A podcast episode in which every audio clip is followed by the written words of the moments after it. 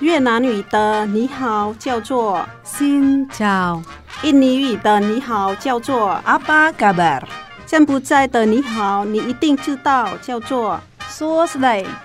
姐妹电台第一个用东南亚各国语言录制的跨文化节目来喽！想认识东南亚的风俗民情吗？你知道越南十二生肖里有猫没有兔子吗？你知道很多中文歌曲其实跟东南亚很有关系吗？每周日早上八点，晚上十点，欢迎跟我们一起，Hello，听见东南亚。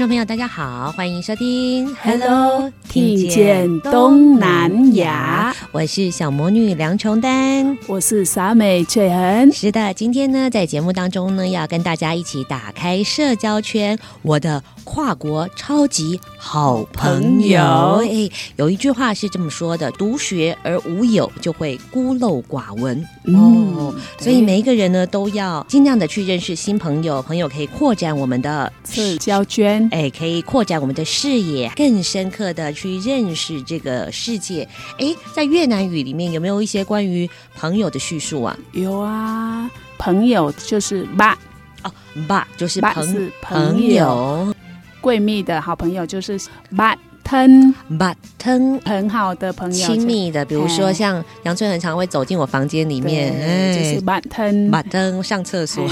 还有一个就是死党的，死党就是说。把奇哥哦，把奇哥就是死党。欸、那今天我们要介绍的呢是把奇哥还是把？哎、欸，我们今天叫死党啊。今天要来的来宾是你的死党就对了对哦，真的是无话不谈的好朋友。死党都在干嘛？在我的朋友圈里面，就是能无所不谈的人不多啊、呃。但是呢，其中就是这一位了。而且这一位呢，他代表了对跨越国族年年纪也不一样哇，差很多，性别也不一样，哎，专长也不也不一样。对，就说嘛，朋友可以扩展我们的视野跟生活圈。好的，今天我们要欢迎好朋友是重量级的人物，辈分很重量级。然后年龄也中年期，好，那就让杨翠恒来介绍今天的来宾，好不好？哎哎，今天的来宾很特别，因为是他是我的老师，老师。也是我的学生，学生。也是我的好朋友，也是你的妈。哎，也是我的妈吉，麻吉，好，来欢迎，他是沈老师，沈英南老师，来欢迎今天的特别来宾呢，是台北摄影学会博学会士的陈英南老师，他过去曾经担任中华日报的记者，嗯，哇，摄影记者嘛，对不对？对，那呢，如果很多朋友拍照，可能也要让老师指点一下，因为老师呢，曾经也担任过这国际沙龙的评审会员。嗯。摄影学会的理事长，那目前呢也在各个社区大学对教授摄影艺术。哇，嗯、来欢迎非常有辈分的陈老师。大家好，我叫做陈英南，英国的英，男人的男，英俊的男子。嗯、老师是几年几班的？嗯，三十一年。三年一班的，哇，对是吗？刚刚说辈分，辈分很重，体重呢？啊，体重不需要知道了，开玩笑。哎，今天是第一次来，是的，录音室嘛，对不对？对。哦，杨翠恒面子很大，请到了超级好朋友，很密切，因为是我们的关系很特别。他就是刚开始是我的老师哦。变成了我的学生，学生学什么？呃，学越南语，学越南语哦。然后变成了我的好朋友，好朋友。嗯、对，那话不多说了，老师，既然听说你学过一点点越南文嘛，对，那就让你来露个两手。哎，新找，新找，哎，对呢，陈英南。哦，我是陈英南。对，哦，你怎么那么厉害？因为他讲陈英南了。还有，谢谢，叫做感恩，感恩，欢迎老师。好，听众朋友也很想要了解两位为什么会成为超级好朋友吗？就先从认识您开始，好不好？好，好。就虽然您是摄影老师啦，但是当时您为什么会想要学越南语啊？嗯，崔恒他是我们摄影班的同学，他到社大去开课，这是我给社大推荐的，开越南语的课哦。对，所以他去开课，我当然要当他的学生啊，因为招生事实上很困难，真的，我就找我们班上的同学一起报名，让他的班成班嘛。哦，真是恩人呢，老师。因为通常我们知道社区大学啊，就是如果你开课不满几个人，就没有办法开嘛。对对，如果没有这你这十个人，越南语就没有办法跟大家见面了。对对对对，所以这是一定。刚开始的时候，因为是第一期开课会比较困难嘛，因为是大家还没有知道你是谁嘛，所以也不晓得是能不能开得成。对，所以第一期的时候，你一定是要在社大，一定要有十个人以上才能开班。哦，所以当时是要让他搬要开成了，不能。如果开不成的话，我这个推荐人就太漏气了。对，就太闹亏了。对，闹亏。嘿嘿，所以现在老师你走路很有面子了吧？嗯。哇，这越南语已经开了好几堂课了。好几堂课了。每一期我都有报名啊。每一期都有报名。对。嗯。在社大的老师可以选一门课，免费的课门。然后你都没有选别人，你都选他。都选他。哇，太感动了啦！所以他是我的学生，我是他的学生。嗯，互为老师嘛，三人行必有我师。哎，对。其实，在节目开始之前呢，我们对老师的认识就是一个摄影老师。嗯，哎，在聊天的时候才发现他是一位叛逆男子。一整个路上哦，你看他是三年一班的，今年七十多岁了嘛，七十多岁的生涯，十岁了，都很叛逆。原来是这样子。跟大家介绍。介绍一下，您本来是哪里人？云林伦贝人是不是？对，民国五十七年我离开伦贝乡到湖尾出来工作。我早期的工作是卡车的司机。在这之前，你知道老师是做什么的吗？我大概都了解，你都知道。知道哇，我没有想象，我以为是比如说十几岁就在摸相机的这种人，其实不是。老师的一整个生命都非常精彩。早些年是卡车司机，对，在什么？租。猪猪 在在猪货柜我也开过啊，货柜你也开过？对啊，嗯，东东亚货柜啊，台北新兴客运我也开过。所以载过猪，载过人，载过货运就对了。我们台湾有货柜的是民国五十八年，嗯，一直到六十二年我才去开货柜车。嗯，年轻的时候是向前看齐的，看哪里有钱就往哪里钻的。现在年纪大了才知道健康的重要。嗯，所以年轻人你给他说健康，他不理你。因为他还不够老，他不觉得了。那老师，我来问问你哦，你在一生当中，除了卡车司机，你还做过什么工作？哦，再辛苦的工我都做过。十五六岁就开始流浪了，一直到当兵了以后才稳定下来的。所以现在我们家里的水电啊什么的，我都自己来的。我多才多艺，因为早些年的训练嘛，嗯、人生的磨练呢。民国六十五年，第一次到沙乌地阿拉伯去工作。那个时候，我们是中华工程公司的下包厂商，没有开放观光的时代，所以我们那个时代是专案，嗯，这劳工输出的。在沙地我工作了四年哈，每一年就回来一趟。我大部分的社会经历都在沙地学的，在公司当总务的，采购公司所有的在沙地的开销，等于是都是我去出。我回来六六十年回来之后，才就做了挖土机的工作哈。六十九年一直到八十六年，这些工作经历都是几乎从沙乌地阿拉伯学回来的，所以我很年轻就退休了。民国七十九年时代哈，我们的股票是一万两千多点的时代，所以都牵涉到嗯人生的命运。当时我有一点钱都在股市里面，就因为买了一个店，所以把钱就抽回来。抽回来没有多久的时候，那个股市已经剩下三千多点了。哇，暴跌！所以这是对。这是命中注定。不过我们是讲，不是只有一个百货店，我还有挖土机在在生产。我的店一年营业很好，那个时代哈。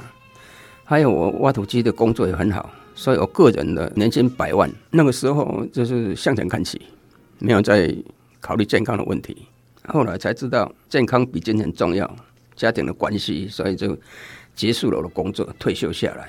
嗯，八十六年、八十七年的时代哈，摄影这种风气哈正在流行，找不到老师啊，所以我就在各个学校啦、各个社团啊兼课啊，然后就一直教摄影。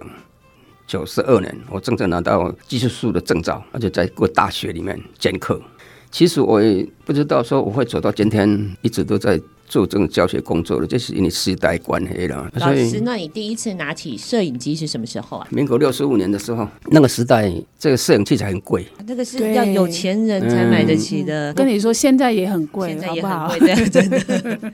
一个月的薪水三千多块了，一部照相机要一万多块。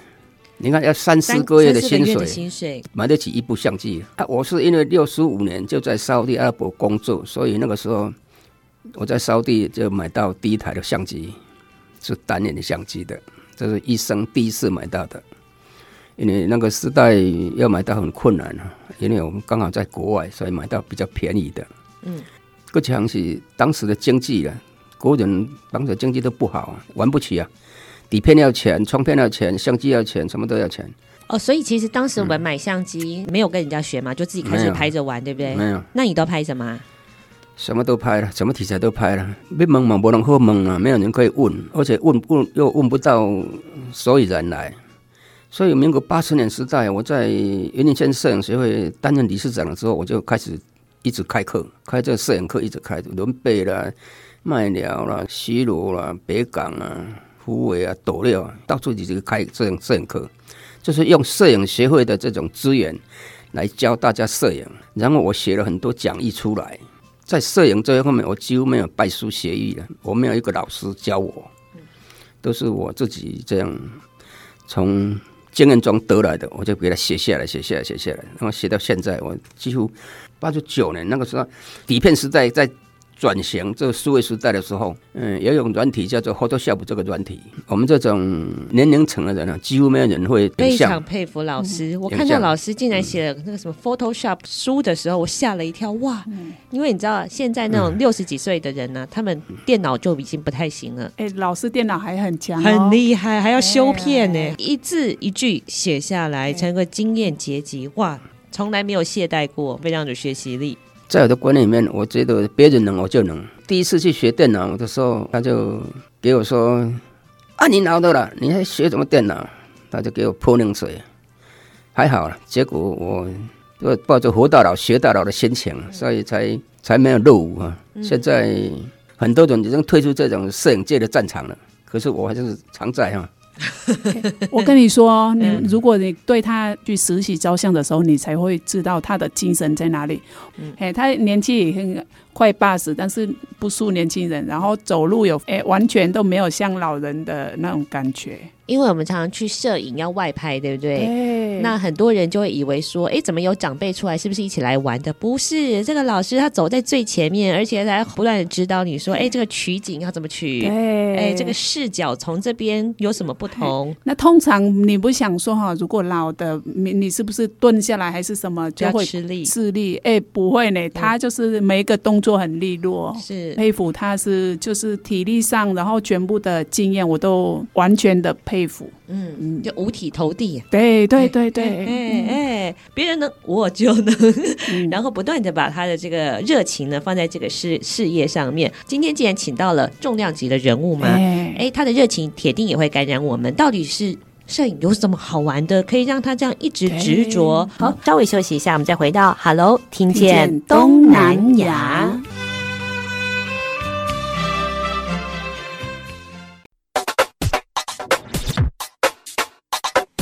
这有你上喜欢的歌，这有上新的新闻，你上赞上嗨好朋友，今晚电台调频一点五点七。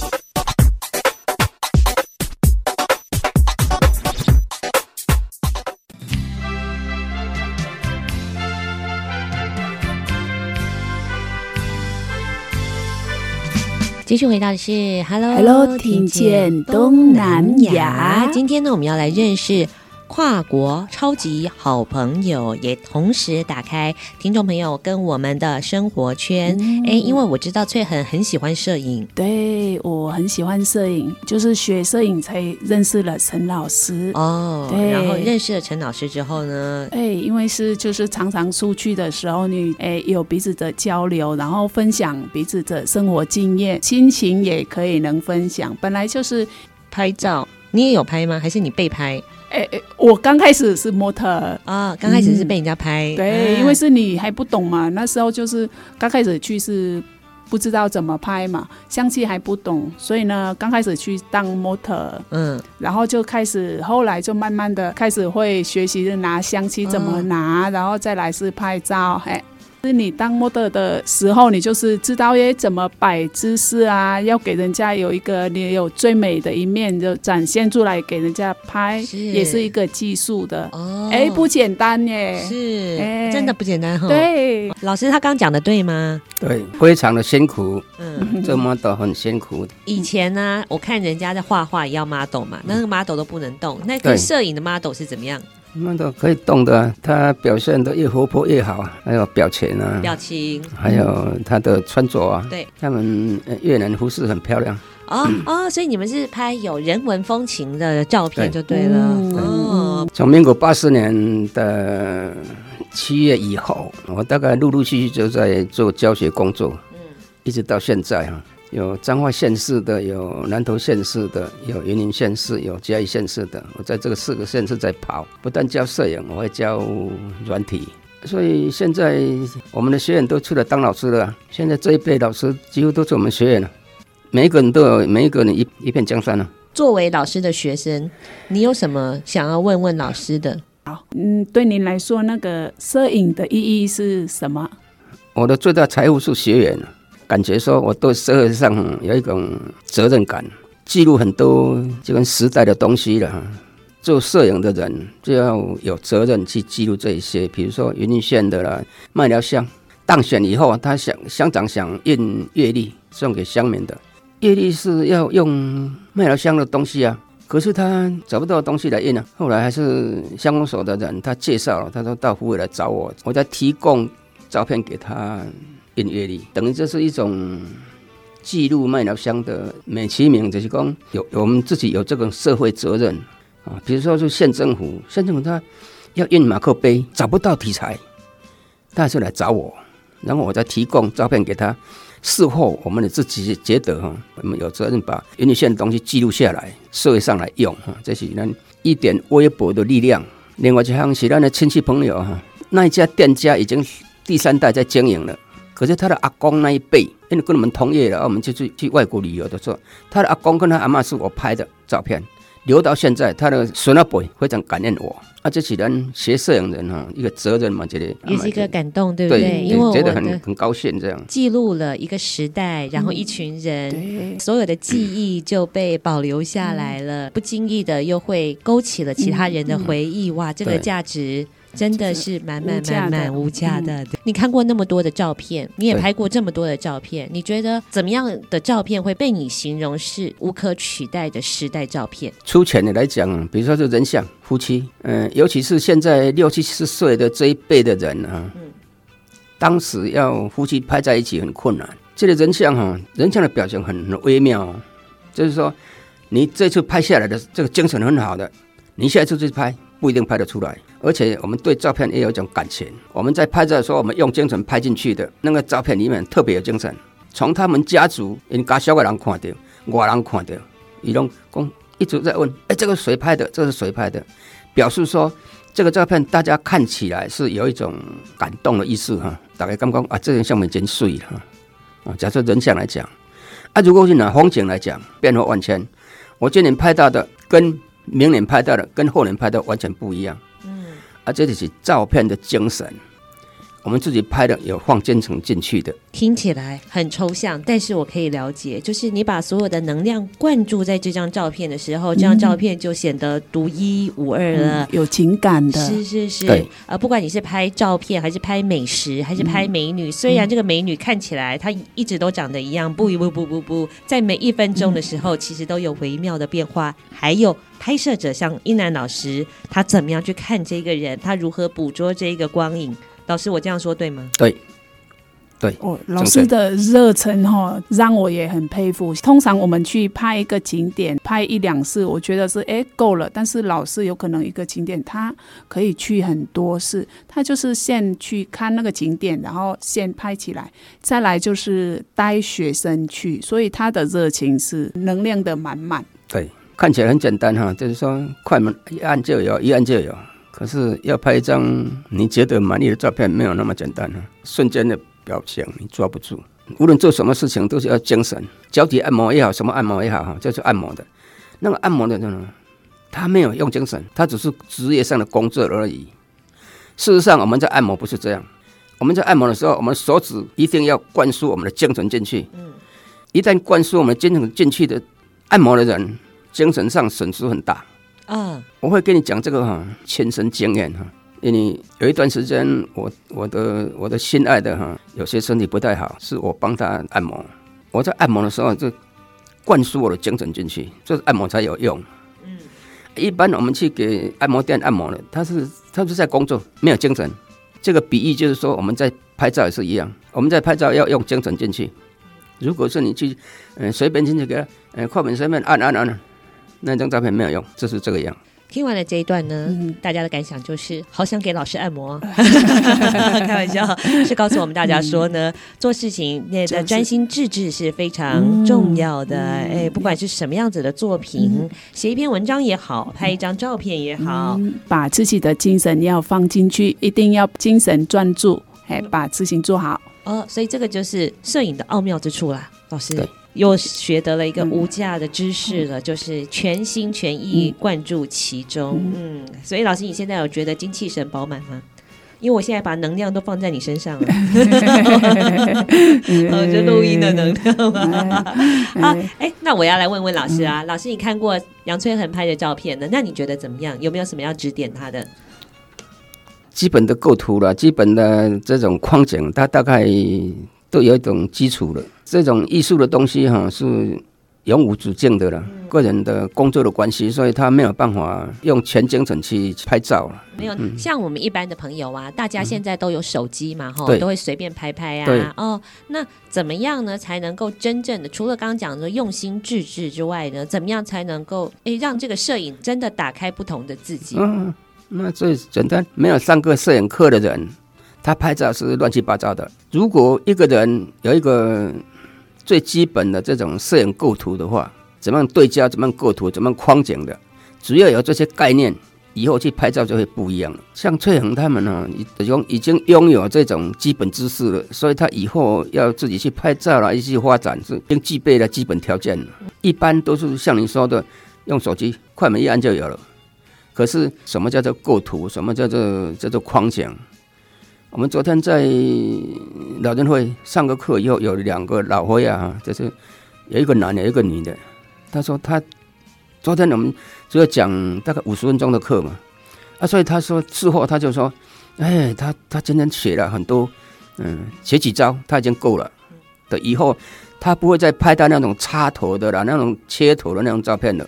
哦，了解。因为很多人拍的都是插头啊，或者切头的啊。对。对啊，所以基本上大家有这个概念，以后拍照就会不一样。江湖一点诀就是构图。框景，框景，哎，对焦，对焦，对焦，然后专心致志哈，就可以呢，打开你内心的窗，看见世界，也不会对自己的摄影技术感到自卑了。好，等一下呢，我们呢，因为是超级好朋友嘛，对不对？对，所以我们就要来考考两位超级好朋友你们的默契啦哈。虽然他们是因为摄影而结缘的，但是呢，他们的生活的话题其实已经跨越了摄影了。等一下再回到我们。Hello，听见东南亚。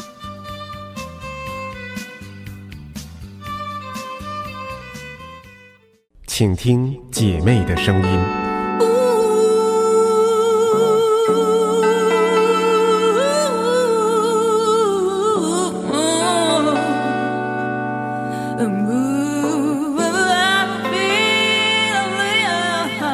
FM 一零五点七。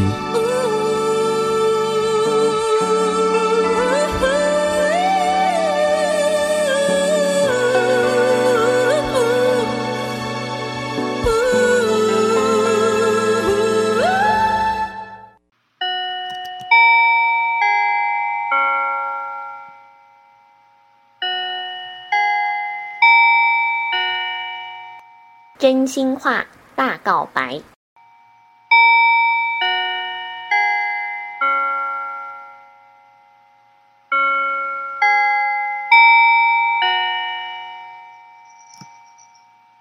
好，接下来我们要进行的是好朋友默契大考验，要来请问陈一楠老师哦。第一题，请说出你所记得的三个越南的词汇。你好，就是。你好，就是先找，非常好。还有呢？先找，嗯，谢谢，感恩，很好，感恩。还有，请坐，请坐，请坐，叫做慢位。慢无疑。好，等一下我们请翠恒老师来验收一下哦。第二题，请问平常生活当中有什么事情会第一个想想到杨翠恒？外拍。哦，要去外拍的时候会想到杨翠恒。第三题，下一次想要跟杨翠恒见面，你们会约在哪里？嗯，外拍的时候啊。啊，就约在外拍的地点哦。好，第四题，请问杨翠恒算是一酒肉朋友，二闺蜜，三红粉知己，哪一个？这个我不会答，是以上皆非，皆非，也不是红粉知己，只是很谈得来的朋友。我的心里有什么话，我会跟他讲。嗯，好，第五题，你最受不了杨翠恒的地方是？也没有。也没有，没有，他很随和的人呢、啊。这个，对，我还没有遇到过他发脾气的时候。嗯，好，下一题，杨翠恒最常告诉你的困扰是什么？或者是你最常帮杨翠恒解决的困扰是什么呢？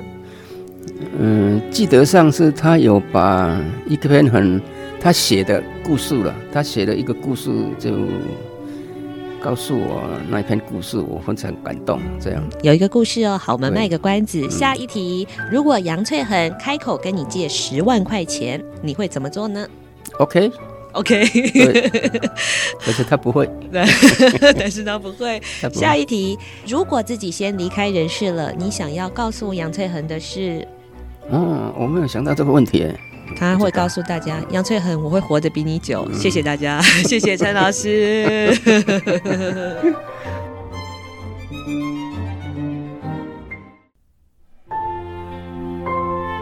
接下来进行的是杨翠恒跟陈英男的真心话。来，请问杨翠恒喽。第一题，请问陈英男老师最喜欢或最讨厌吃的东西是什么？他什么都吃哎、欸。嗯。平常什么事情会第一个想到陈英男？有心事的时候，还是说很烦的时候，会找他说：“哎、欸，走，我们出来走一走。”下一题，下一次想要跟陈英男见面，你们会选择的地点是？下一次我们约去拍跨年晚会，是想要讲心事的时候。哦，想我们 我们想心事的时候，就会去去拍照，去拍照的时候。好，请问陈英男算是？一酒肉朋友，二闺蜜，还是三红粉知己？酒肉朋友是指是什么？是就是吃饭喝酒聊天，不是闺蜜可以说说心事的。对，闺蜜。好，陈英男最常告诉你的困扰是什么？下一题，如果陈英男开口跟你借十万块钱，你会？我有，我就马上借给他了。问题是我现在 没有。下一题，如果自己先离开人世了，你会想要告诉陈英男什么？离开人世了，你比他先走吗？他活得比你久吗？老师，你把你的解决好。谢谢杨翠恒，我们都知道陈英男的问题了。谢谢你。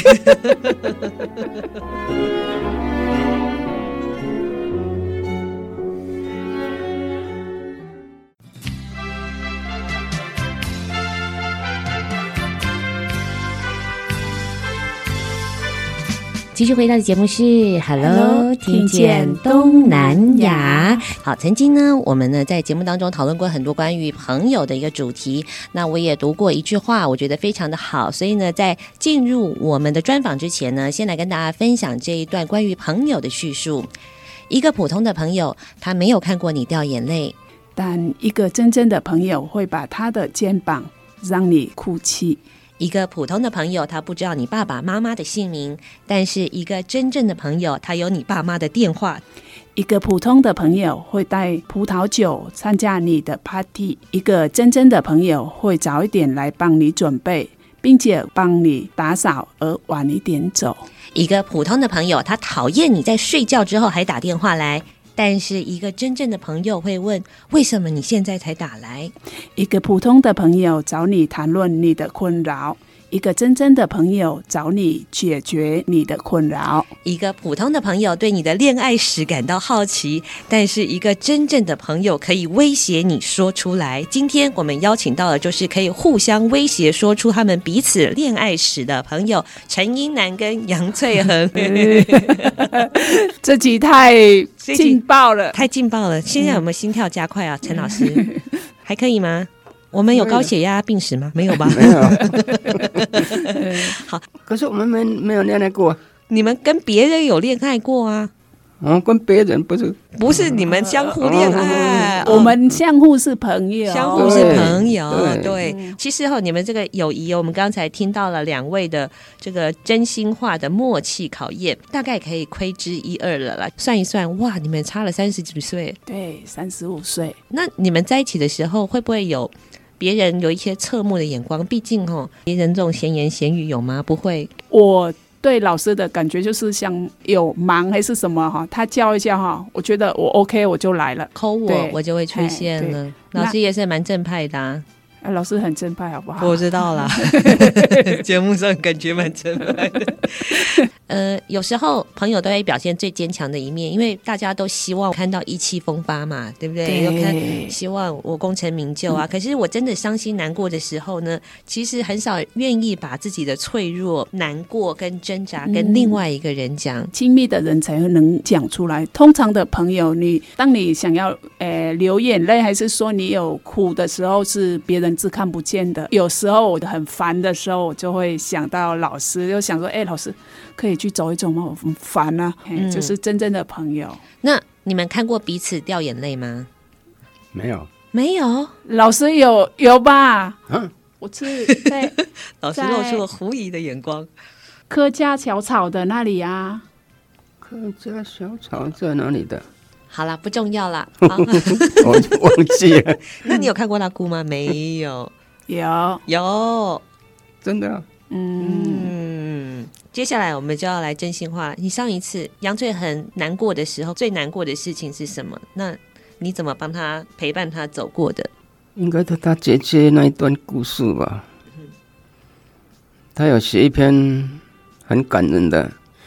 一篇文章，让让我看了非常的感动。嗯，事实上，我很深切的了解哈，就他姐姐的一个朋友对他姐姐的这种照顾哈，就超乎常人的。翠恒的二姐那时候在越南嘛，她是癌症末期，她姐姐虽然有老公，对，可是，在病床前呢，其实有另外一个男性的朋友对他无微不至的照顾，然后一直到他走了，都有这个男人的陪伴。对。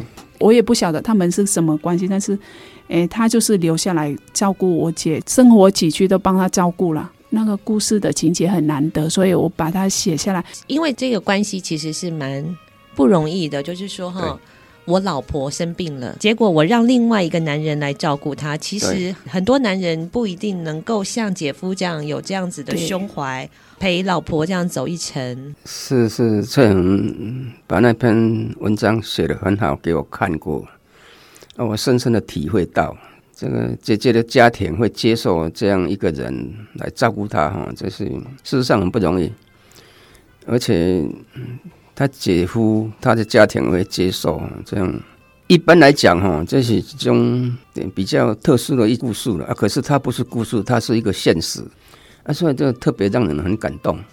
我我我才发现，讲哈，讲这一个女人的一生啊，如果有一个男人真正的爱她的时候，这个女人大概就值得，值得了，死而无憾。后来老师看我的故事，他就是讲了那句话，我觉得哎，那句话很值得，所以我我把他他的那句话放在我故事的名字上面，叫做“女人一一生中遇到一个真正爱你的男人，就值得了。得了”是嗯。嗯年轻的时代哈，我们的阿杰阿伯在说，嗯，什么命运的，我们年轻时代都没有在信这这一套的。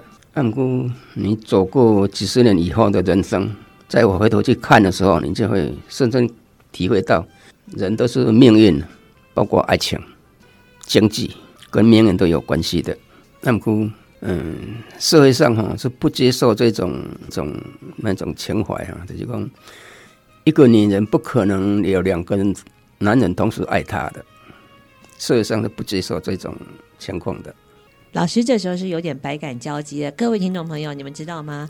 在节目开始录之前，老师问我结婚了没？哎，然后我就告诉他说，我目前还没有结婚的打算。老师可能以为我是一个不婚主义者，其实不是的，应该就是说人的感情吼。会有很多细微或者是比较复杂的成分，嗯、可是婚姻这件事情呢，通常是建立在一夫一一妻这个组合上面，或者一妻一妻现在也可以了，或一夫一夫男两个男生也可以了嘛，就是一对一的关系上面。可是呢，这个感情的爱好会有很多种，当爱情变成一种财产的时候，就会变得比较困扰了一点。我们遇到一些事情的时候，可能会执着在。某些盲点上面，在我们这个年纪，可能尤其可能要经过一番这个人生的历练之后，会有不同的理解。刚开始的时候，你听到这个故事的时候，杨翠恒就是姐姐自己的故事吗？对，你那时候的感觉是什么？而且杨翠恒那时候哭的好惨。哎，第一个是我觉得不可思议啊！嗯，我姐倒下去的时候是因为疫情，我没办法回去。然后呢，他今天过世，大概快到快五十天了。那这个男生哈、哦，还是继续的每天帮我姐上香哦。嗯，他把工作做辞掉，辞掉了一年多，快两年了。然后他跟我讲是说，哎哎，他等到过年这个帮我姐全部的事情忙完了，他才会去工作。第二个，他。跟我姐夫结拜成兄弟哇！对，我姐夫就是上班嘛，因为我姐姐还有一个女生啊，那个女儿，女儿，然后女儿现在只有六七年级而已，就是比较小嘛。所以他每天也会帮他载小孩回来，就是放学，因为他在家里嘛。他帮我姐，就是每天就是拜拜，他就是那种就是投入，让我让我感觉是不可思议。现在两个男男人就是在那边，好像互相照顾。让我们见证了世间的爱，爱是很有胸怀的。我们可以为了共同爱一个女人而互相照顾彼此，这我听得很感动。对，刚开始是我妈就是帮我我姐就是拜拜嘛，后来她就一两个礼拜她就受不了，她要回家休息。那这个男生就是就是每天就是帮我姐拜拜。大概我们住河内嘛，所以他都住在那边。所以呢，我姐夫没办法，就是每天在家里嘛。他这个男生是每天来帮我姐拜拜的，全心全意的在照顾我姐。老师，如果你心爱的有旁边这样一个男人，你可以吗？把你换成姐夫的角色，可以吗？可能做不到，没有这个男生这么没有他这样的的这种胸怀。爱情，我们在摄影的上面呢，我们就常常调侃自己，嗯，神经病，不要脸又厚脸皮。爱情上也是一样。因为不要脸厚脸皮的那个人最在乎对方了，yeah. 所以在爱情的世界里面，陈英男还是一样非常的浪漫的。我听出来了，这东西人生缘起缘落了。这个感情走势的问题啊，跟学历没有关系。无论他的职位多高，无论他的权力有多大的，也是一样会感情走势。一个男人哈，他不可能对女人没有兴趣。如果一个男人他嗯达到说。对女人没有兴趣的那个阶段以后，那个这个男人大概已经没有用了。那、啊、可是，的确看目前的社会上啊，就不允许这种男人的。无论你的年龄年龄多大多小，已经有家庭的人，就不可以有感情走失的这个问题。啊，可是，在人生经历上哈，嗯，也许为了爱情，他还会不惜牺牲一切。遇到的人，他会觉得是无可奈何的。啊，当然大家嘛不会遇到嘛，这个就是人生。通常这个时候，杨翠恒你会讲什么？我都会想跟他讲说，想开一点啦，喜欢哭耶。他有指点明路啊。所以其实你看看，就是两个人的相处哈，其实不一定是年纪比较长的就不会说他没有生活感触。或者是说呢，年纪比较轻的呢，他就不会有他的，因为他是一个局外人的时候，在看事情就会更清晰了。也就是因为这种跨世代或者跨年龄的这个相处，哎，我们的角度可能会不一样。有时候看这件事情很豁达，可是呢，把自己放进去里面的时候呢，真的还是会觉得好像目前还做不到，可是我好像可以慢慢朝这个方向前进。好，稍微休息一下，我们再回到 Hello，听见东南亚。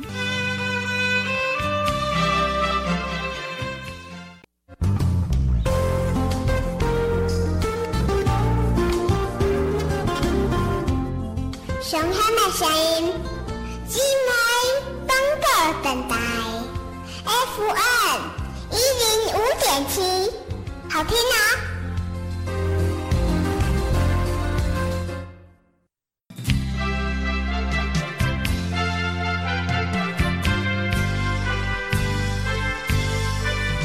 继续回到的是 Hello，Hello，听见东南亚。今天呢，我们要来认识。跨国超级好朋友，语言、年龄跟国族之间可以互相学习的。老师有感而发了，我知道你越南语有待加强。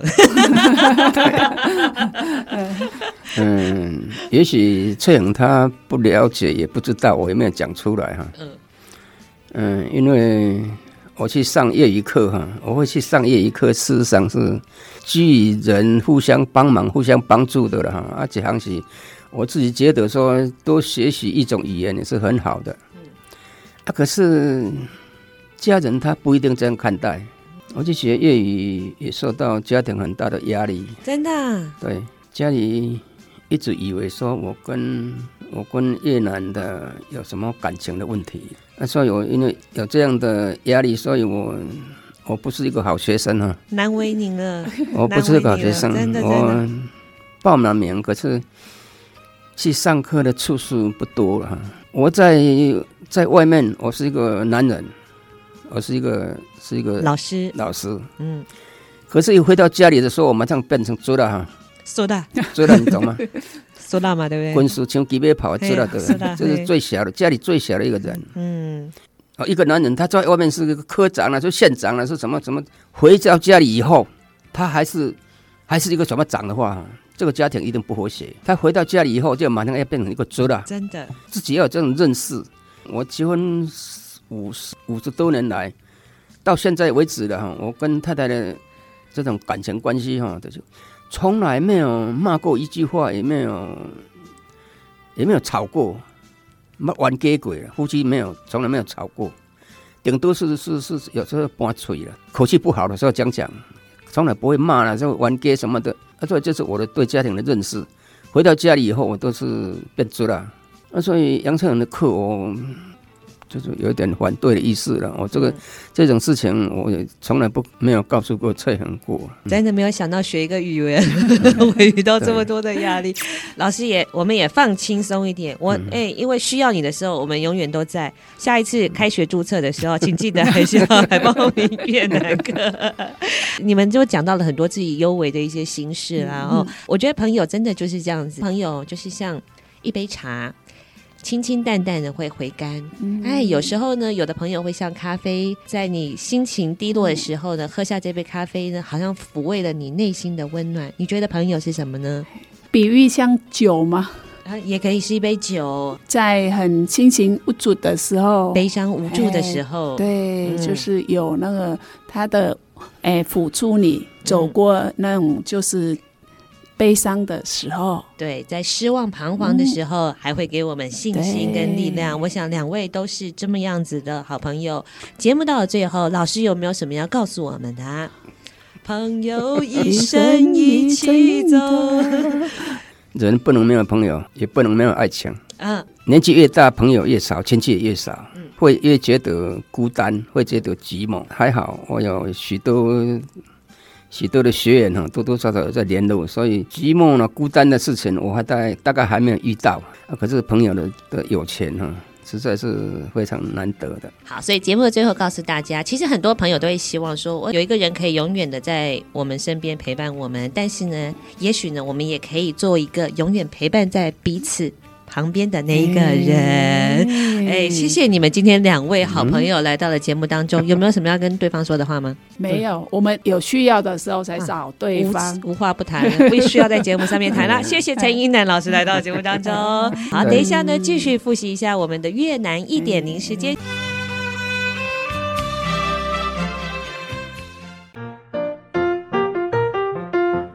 越南语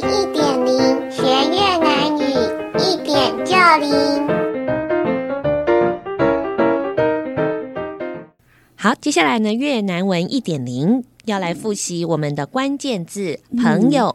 哎、嗯，朋友，bạn bạn，嗯，就是 bạn 身上的肉很多的 bạn。来，往下一点，因为是粤语是有中点中音的，中音会往下是 bạn。好，陈老师来一次，叫做朋友，很好。那如果是呢，感情非常亲密的女性朋友、闺蜜，怎么讲呢？叫做 bạn thân，bạn thân，哎，bạn thân，有肉又有汤，五把够汤，bạn thân，哦，很好。哎，来，陈老师来一次，bạn thân，非常好。好，闺蜜通常是指女性朋友之间嘛，那有时候男生也会成为我们的死党啊，死党叫做。马奇沟，马奇，这奇对，马奇沟，马奇沟，沟。陈老师来一次，马奇沟。哎，你好像发音比较对，再来一次，马奇沟，马奇沟，马奇沟。哎哎，好，陈老师你来就好了，再来一次，叫做马奇沟，马奇沟。哎，好，三个字呢，再请翠恒老师帮我们复习一下哦，来吧。朋友，嗯，再来。闺蜜呢？bạn thân，bạn thân，死党。再来马吉哥。希望听众朋友也学起来喽。谢谢两位，谢谢。好，拜拜。